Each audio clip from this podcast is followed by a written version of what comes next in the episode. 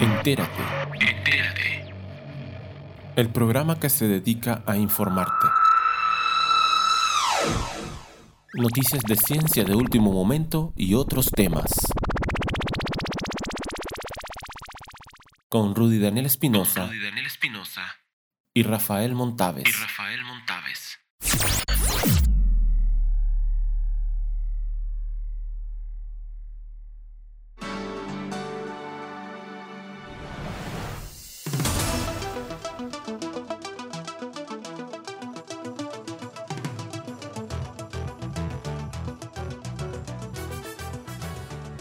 En esta edición, exploraremos cómo Biden puede reconstruir la devastada EPA, es decir, la Agencia de Protección Ambiental de los Estados Unidos. Consideraremos las mayores retractaciones de este año. Además, damos un primer vistazo al interior de Marte. Aprenderemos lo que dicen los datos sobre los riesgos de COVID durante las vacaciones y exploraremos 10 descubrimientos notables de 2020.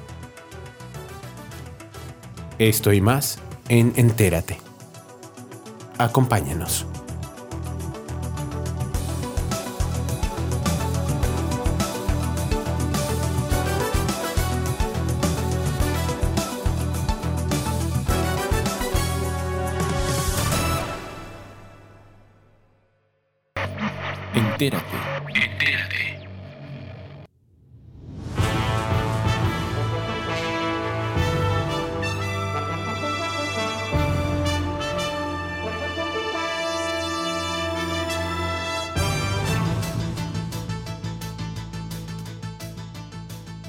Algoritmo podría retrasar la atención médica para algunos. Un análisis amplio sugiere que un controvertido factor de corrección basado en la raza en un algoritmo utilizado para diagnosticar la enfermedad renal tiene fallas. Los investigadores introdujeron el factor de corrección a finales de la década de 1990 para tener en cuenta los resultados que muestran que, en promedio, las personas negras en los Estados Unidos tienden a tener niveles sanguíneos más altos de una molécula llamada creatinina que las personas blancas, a pesar de tener una función renal similar. Los niveles de creatinina son un marcador de que también los riñones de una persona filtran los desechos del cuerpo.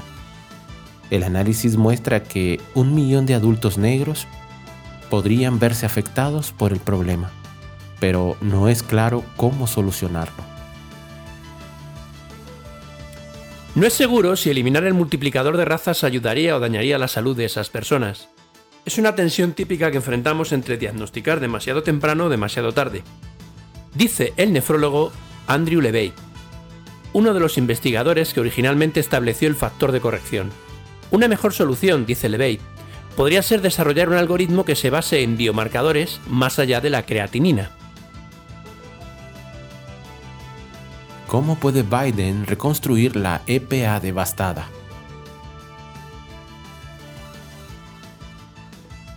Los científicos de la Agencia de Protección Ambiental de los Estados Unidos tienen grandes expectativas de que el presidente entrante Joe Biden restablezca la primacía de la ciencia en la agencia y refuerce las debilitadas regulaciones de contaminación.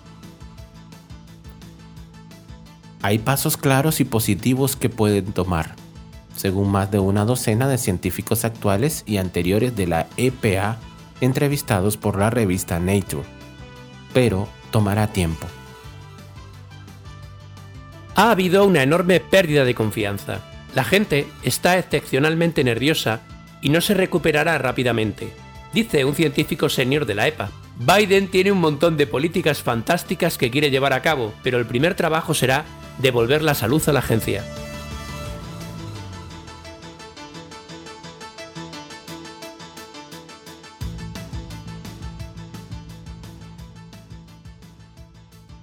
Las rocas lunares de Chang E5 han aterrizado. Una cápsula que contiene polvo lunar recolectado por la nave espacial Chang'e 5 de China aterrizó en los pastizales del norte de China esta mañana. El equipo de la misión recuperó la cápsula poco después, poniendo fin a una compleja misión de tres semanas para recuperar rocas lunares por primera vez desde las misiones estadounidenses y soviéticas en la década de 1960 y 1970. Las muestras podrían contener parte de la lava volcánica más joven que regresó de la Luna. Chan E5 se lanzó el 23 de noviembre y entró en órbita lunar 112 horas después. El muestreo siguió en las horas posteriores al aterrizaje del 1 de diciembre, con un vehículo de ascenso que llevó el material recolectado a la órbita lunar. Un encuentro automatizado de la órbita lunar sin precedentes y el acoplamiento con el módulo de servicio de la misión dos días después permitió la transferencia de los 2 kilogramos de material a la cápsula de retorno. La misión fue la más compleja de China hasta ahora en términos de exploración espacial robótica. Chang'e 5 y las anteriores misiones exitosas de Chang'e dan paso a un programa ampliado de exploración lunar. El objetivo será establecer una estación internacional de investigación lunar a mediados o a finales de la década de 2020 como precursora de los aterrizajes tripulados. Los observadores consideran que la complejidad del perfil de la misión Chang'e 5 está relacionada con las futuras ambiciones de aterrizaje lunar tripulado.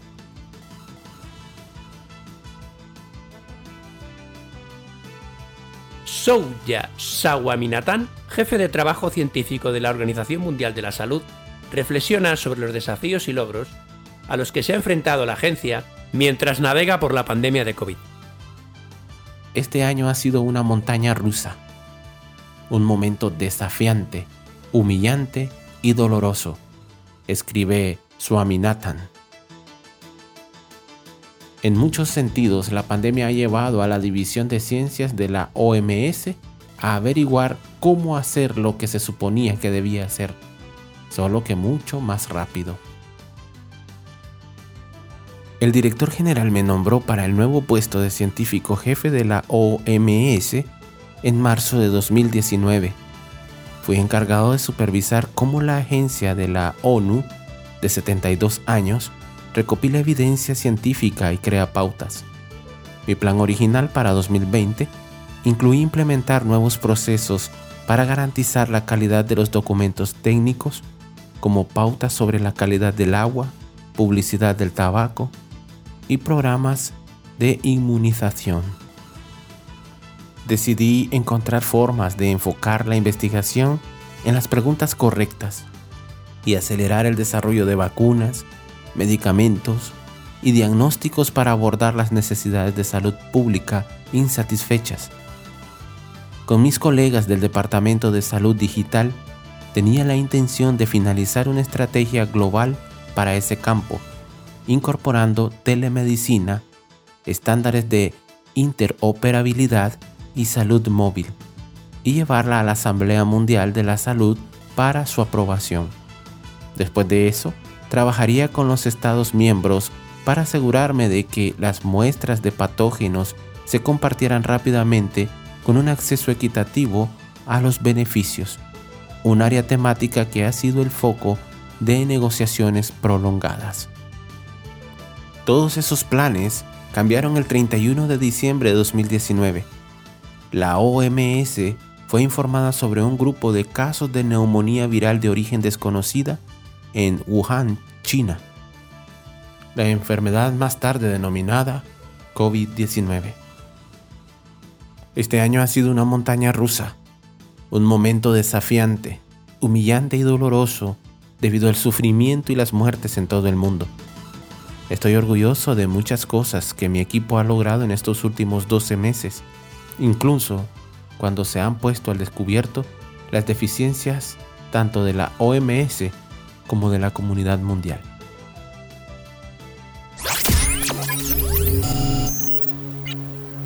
Estás escuchando Entérate.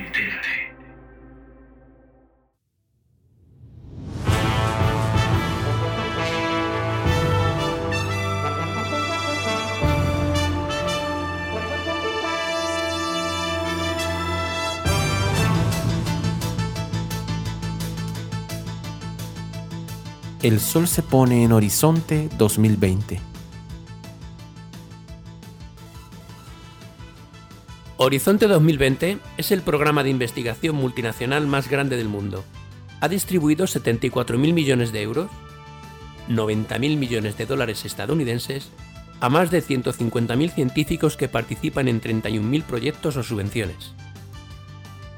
La aspiración es la investigación sin fronteras para que los científicos de todo el continente puedan trabajar en cualquier país sin desventajas e intercambiar libremente materiales y datos de investigación. Pero la comisión a menudo es presionada por sus maestros políticos para que aborde cuestiones que están indirectamente relacionadas con la investigación. Por ejemplo, el apoyo a la igualdad de género, la mejora de las perspectivas económicas de países más pobres o la recreación del espíritu innovador de Silicon Valley de California.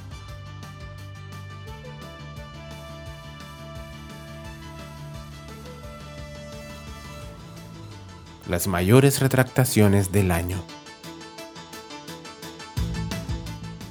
Puesto que 2020 ha sido el año de la pandemia, las retractaciones también han tenido un lugar importante para la COVID. Aquí están nuestras selecciones para las retractaciones relacionadas con la pandemia. Espectaculares fueron un par de artículos que aparecieron en dos de las revistas médicas más prestigiosas del mundo. The Lancet como The New England Journal of Medicine se vieron obligadas a eliminar artículos que se basaban en datos de una empresa cuestionable llamada Surgisphere que se negó a compartir sus resultados con los coautores y los editores involucrados. The Lancet también se retractó y reemplazó un editorial que había publicado que citaba al artículo desafortunado. Antes de ser desacreditado, el artículo en The Lancet tuvo una tremenda influencia, lo que llevó a la suspensión de los ensayos clínicos sobre hidroxicloroquina. Un tercer e influyente estudio de Surgisphere fue retirado del servidor de SSRN a petición de un coautor. La retirada de la reimpresión que trataba sobre los posibles beneficios del fármaco antiparasitario recibió poca fanfarria y mucho menos aviso de la retractación.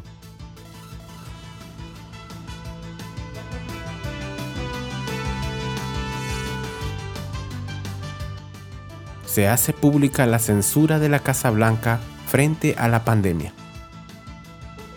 Kyle McGowan es jefe de personal de los Centros para el Control y la Prevención de Enfermedades y su adjunta, Amanda Campbell, fueron en 2018 dos de los candidatos políticos más jóvenes de la Agencia de Salud Pública del mundo. Presenciaron el rechazo de la ciencia por parte de Washington, la lenta asfixia de labor de la agencia por parte de la Casa Blanca, la intromisión en sus mensajes y el desvío de su presupuesto. Todos quieren describir el día en que se encendió el interruptor de luz y el CDC fue marginado. No sucedió de esa manera, dijo McGowan. Era más como una mano agarrando algo y lentamente se cierra, se cierra, se cierra, se cierra hasta que te das cuenta de que a mediados del verano tiene un control completo de todo en el CDC. La Casa Blanca insistió en revisar y a menudo suavizar los documentos sobre coronavirus guardados del CDC. Los documentos fueron examinados no solo por el grupo de trabajo sobre el coronavirus de la Casa Blanca, sino también por un ciclo interminable de personas designadas por políticos en todo Washington.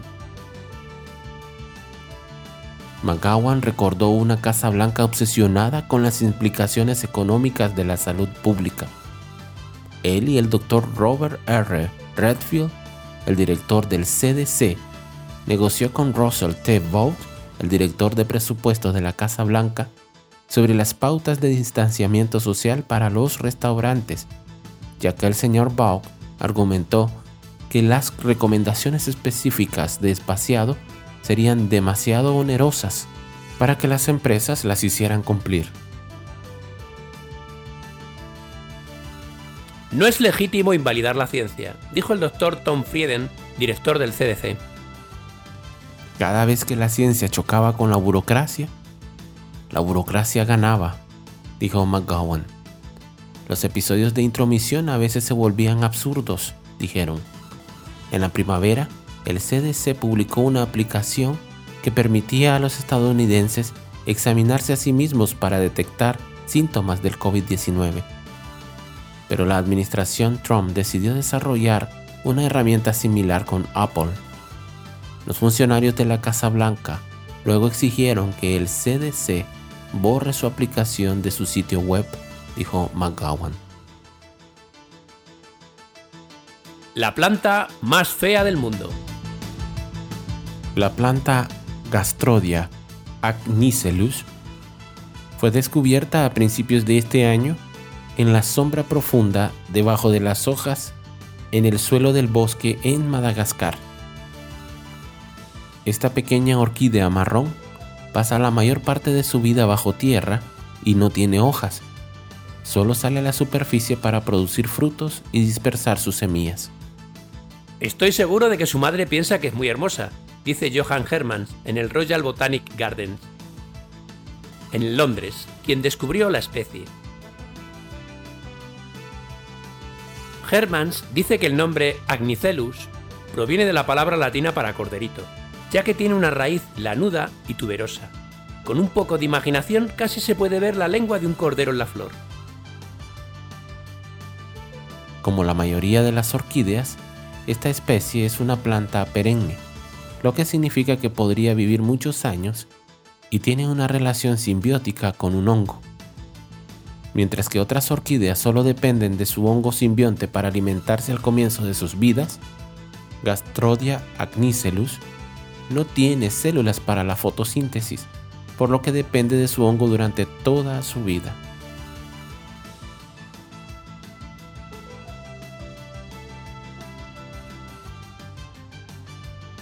Marte es un pastel de capas. La misión InSight de la NASA finalmente ha echado un vistazo al interior de Marte, lo que marca la primera vez que los científicos exploran directamente el interior de un planeta que no es la Tierra. Los sismólogos están usando microterremotos, Marsquakes, para mapear el interior del planeta rojo midiendo las diferencias en cómo las ondas sísmicas se mueven a través de su estructura para determinar la composición de las capas geológicas del planeta. Los nuevos datos muestran que la corteza de Marte está formada por dos o tres capas. En los próximos meses, los científicos informarán sobre las mediciones tomadas aún más profundamente, lo que finalmente revelará información sobre el núcleo y el manto del planeta. A bordo de InSight viaja un instrumento español llamado TWINS, una estación meteorológica desarrollada por el Centro de Astrobiología CAT, CSIT INTA y CRISA, el Airbus Defence and Space, que será operada y monitorizada por el equipo del investigador. TWINS controlará de manera continuada las condiciones ambientales de la zona del aterrizaje, Elysium Planitia, durante los dos años que dure la misión, el instrumento, situado en el centro de la plataforma, consiste en dos mástiles iguales con forma de pistola, colocados uno de espaldas al otro, separados 180 grados. Cada uno de ellos con sensores de viento, velocidad y dirección y temperatura de aire. Hay dos para poder abarcar todas las direcciones de viento posibles, explica el científico planetario. Su actividad complementará la de RENS, la otra estación meteorológica española, también diseñada por el CAT, a bordo del Curiosity, a 600 kilómetros de distancia. Entre los fenómenos que estudiará el nuevo instrumento, los diablos de polvo de Marte, unos remolinos de polvo que se producen durante todo el año, entre 30 y 50 km por hora, pero que pueden inyectar el polvo del suelo a la atmósfera marciana y modificar su comportamiento.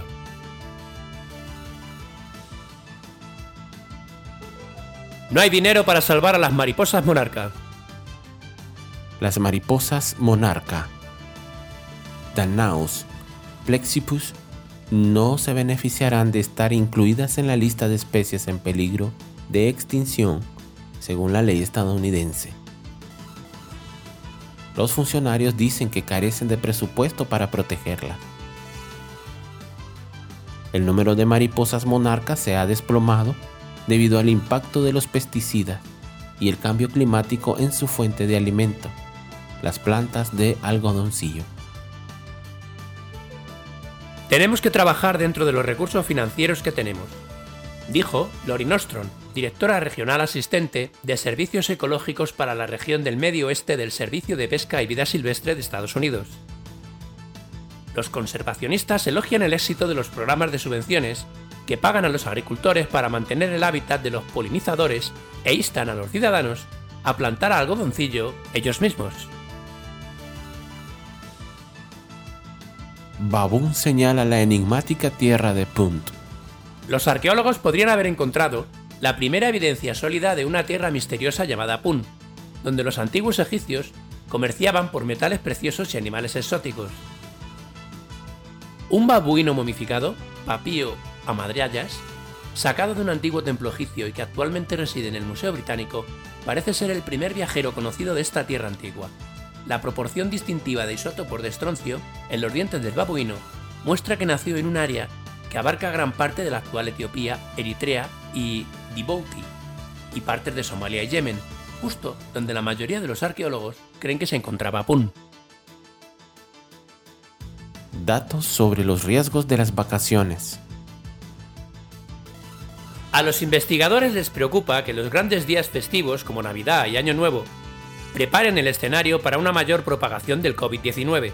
Por ejemplo, Canadá registró su mayor número de infecciones en las dos semanas posteriores al Día de Acción de Gracias, el 12 de octubre. Las grandes reuniones pueden convertirse en eventos de gran difusión, y las pequeñas reuniones también son peligrosas.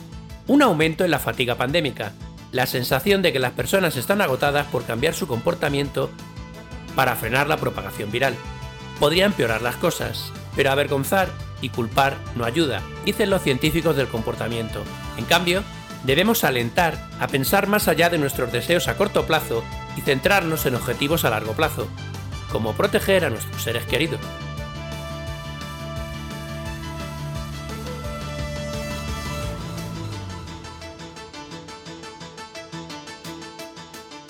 La vacuna moderna impresiona a los reguladores de Estados Unidos.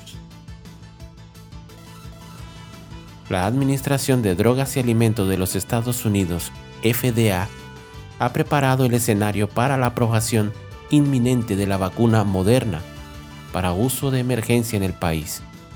La FDA publicó un análisis positivo de la vacuna que muestra que una sola dosis podría ser suficiente para prevenir COVID-19. Los efectos secundarios como fiebre, molestias y dolores parecen ser un poco más comunes que con la primera vacuna autorizada por la FDA, producida por Pfizer y BioNTech. Los documentos también insinúan que la vacuna podría prevenir casos asintomáticos, lo que podría ser importante para detener la propagación del virus. El penúltimo aro, que deberá superar Moderna, llegará pronto, cuando expertos externos den su consejo a la FDA. 250.000 infectados en una conferencia de Biogen.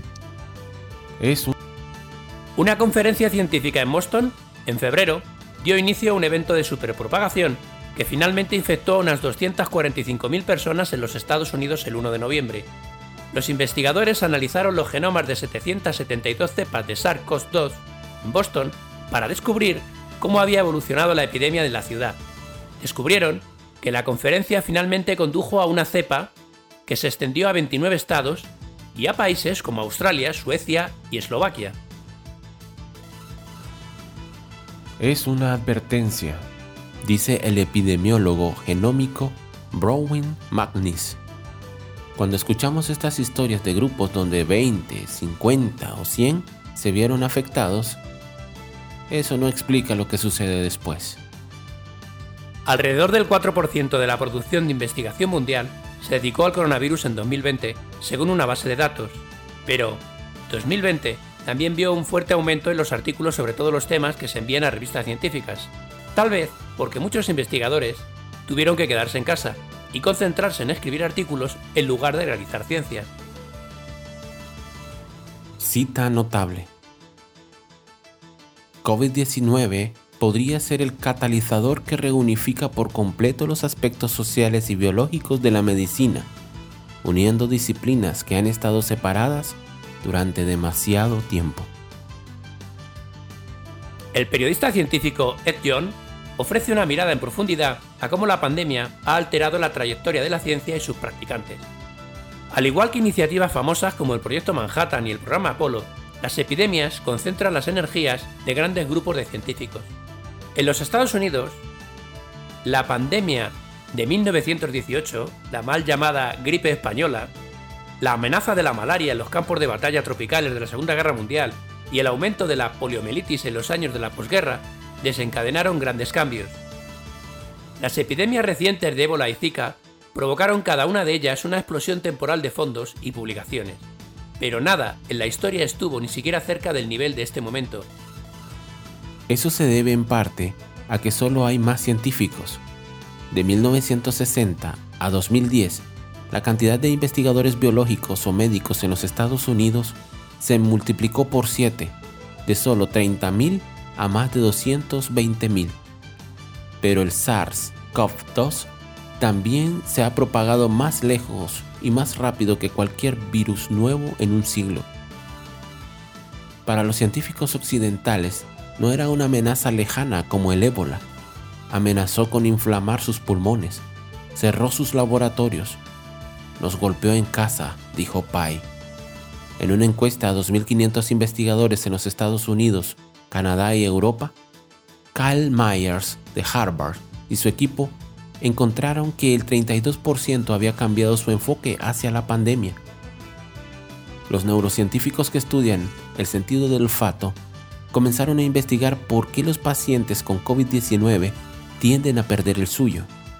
Los físicos que anteriormente habían experimentado enfermedades infecciosas, solo al contraerlas, se encontraron creando modelos para informar a los responsables políticos Michael J. L. Johnson de la Universidad de Arizona normalmente estudia los efectos tóxicos del cobre sobre las bacterias. Pero cuando se enteró de que el SARS-CoV-2 persiste durante menos tiempo en las superficies de cobre que en otros materiales, giró parcialmente para ver cómo el virus podría ser vulnerable al metal. Ninguna otra enfermedad ha sido examinada tan intensamente por tanto intelecto combinado en tan breve tiempo. Los 10 descubrimientos más notables de 2020. Desde mapear los átomos de una proteína hasta trazar una fuente de ondas de radio en la Vía Láctea, los investigadores superaron la pandemia en 2020 para revelar maravillas en todas las escalas. Entre ellos cambios en la corriente en chorros resultantes de una prohibición global de los contaminantes que agotan la capa de ozono y pequeñas alteraciones en una proteína que ayuda a convertir a las moscas de la fruta en comedores quisquillosos. Hay que leer los manuales y leerlos bien. Después de que su laboratorio cerró el bioingeniero Shubham Tangwar recurrió a su lista de lectura para desterrar la frustración de ¿por qué no funciona mi experimento? Empecé a leer los manuales en línea de varios equipos de laboratorio que planeaba usar, dice Tangwar, quien ofrece sus consejos para organizar la información recopilada. No compensa estar fuera del laboratorio, dice, pero lo ayudó a sentirse más seguro con el equipo y menos ansioso por romperlo.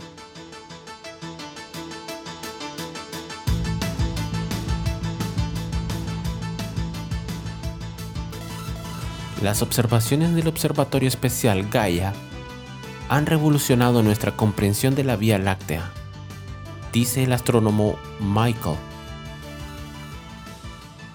Cuando los cazadores recolectores Khoisan del África subsahariana contemplaron la escala serpenteante de estrellas y polvo que partía del cielo nocturno, vieron las brasas de una fogata. Los marineros poliniesos percibieron un tiburón devorador de nubes. Los antiguos griegos vieron un chorro de leche, gala, que eventualmente daría lugar al término moderno galaxia. En el siglo XX los astrónomos descubrieron que nuestro río plateado es solo una parte de una vasta isla de estrellas y escribieron su propia historia de origen galáctico. En pocas palabras, sostuvo que nuestra Vía Láctea se unió hace casi 14 mil millones de años, cuando enormes nubes de gas y polvo se fusionaron bajo la fuerza de la gravedad. Con el tiempo, surgieron dos estructuras. Primero, un vasto halo esférico y luego un disco denso y brillante. Miles de millones de años después de eso, nuestro propio sistema solar surgió dentro de ese disco, de modo que cuando miramos hacia la noche, vemos la leche derramada, una vista de borde del disco salpicada por el cielo. Sin embargo, durante los últimos dos años, los investigadores han reescrito casi todos los capítulos importantes de la historia de la galaxia. ¿Qué pasó? ¿Obtuvieron mejores datos? El 25 de abril de 2018, una nave espacial europea con el nombre de Gaia lanzó una cantidad asombrosa de información sobre el cielo. Críticamente, el conjunto de datos de años de Gaia describió los movimientos detallados de aproximadamente mil millones de estrellas. Las encuestas anteriores habían mapeado el movimiento de solo miles. Los datos dieron vida a una franja previamente estática de la galaxia. Gaia inició una nueva revolución. Los astrónomos se apresuraron a descargar el mapa estelar dinámico y siguió una serie de descubrimientos. Descubrieron que partes del disco, por ejemplo, parecían increíblemente antiguas. También encontraron evidencia de colisiones épicas que dieron forma a la juventud violenta de la Vía Láctea, así como nuevas señales de que la galaxia continúa agitándose de una manera inesperada.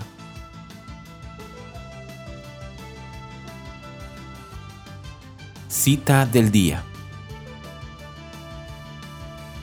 La Vía Láctea no es un objeto estático, las cosas están cambiando rápidamente en todas partes.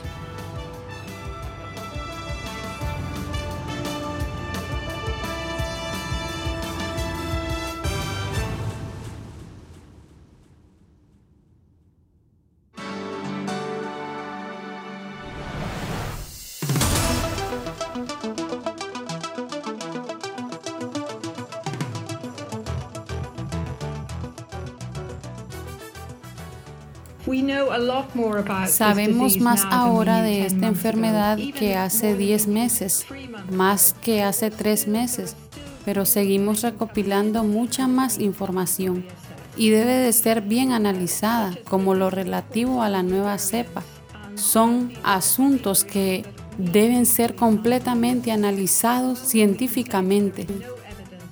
Por el momento, no hay evidencias de que la vacuna no vaya a funcionar contra la nueva cepa de coronavirus. Declaración de Ursula von der Leyen, presidente de la Comisión Europea.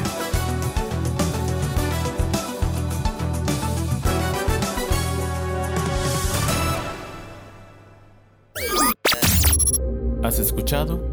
Entérate. Hasta una próxima edición. Hasta una próxima edición.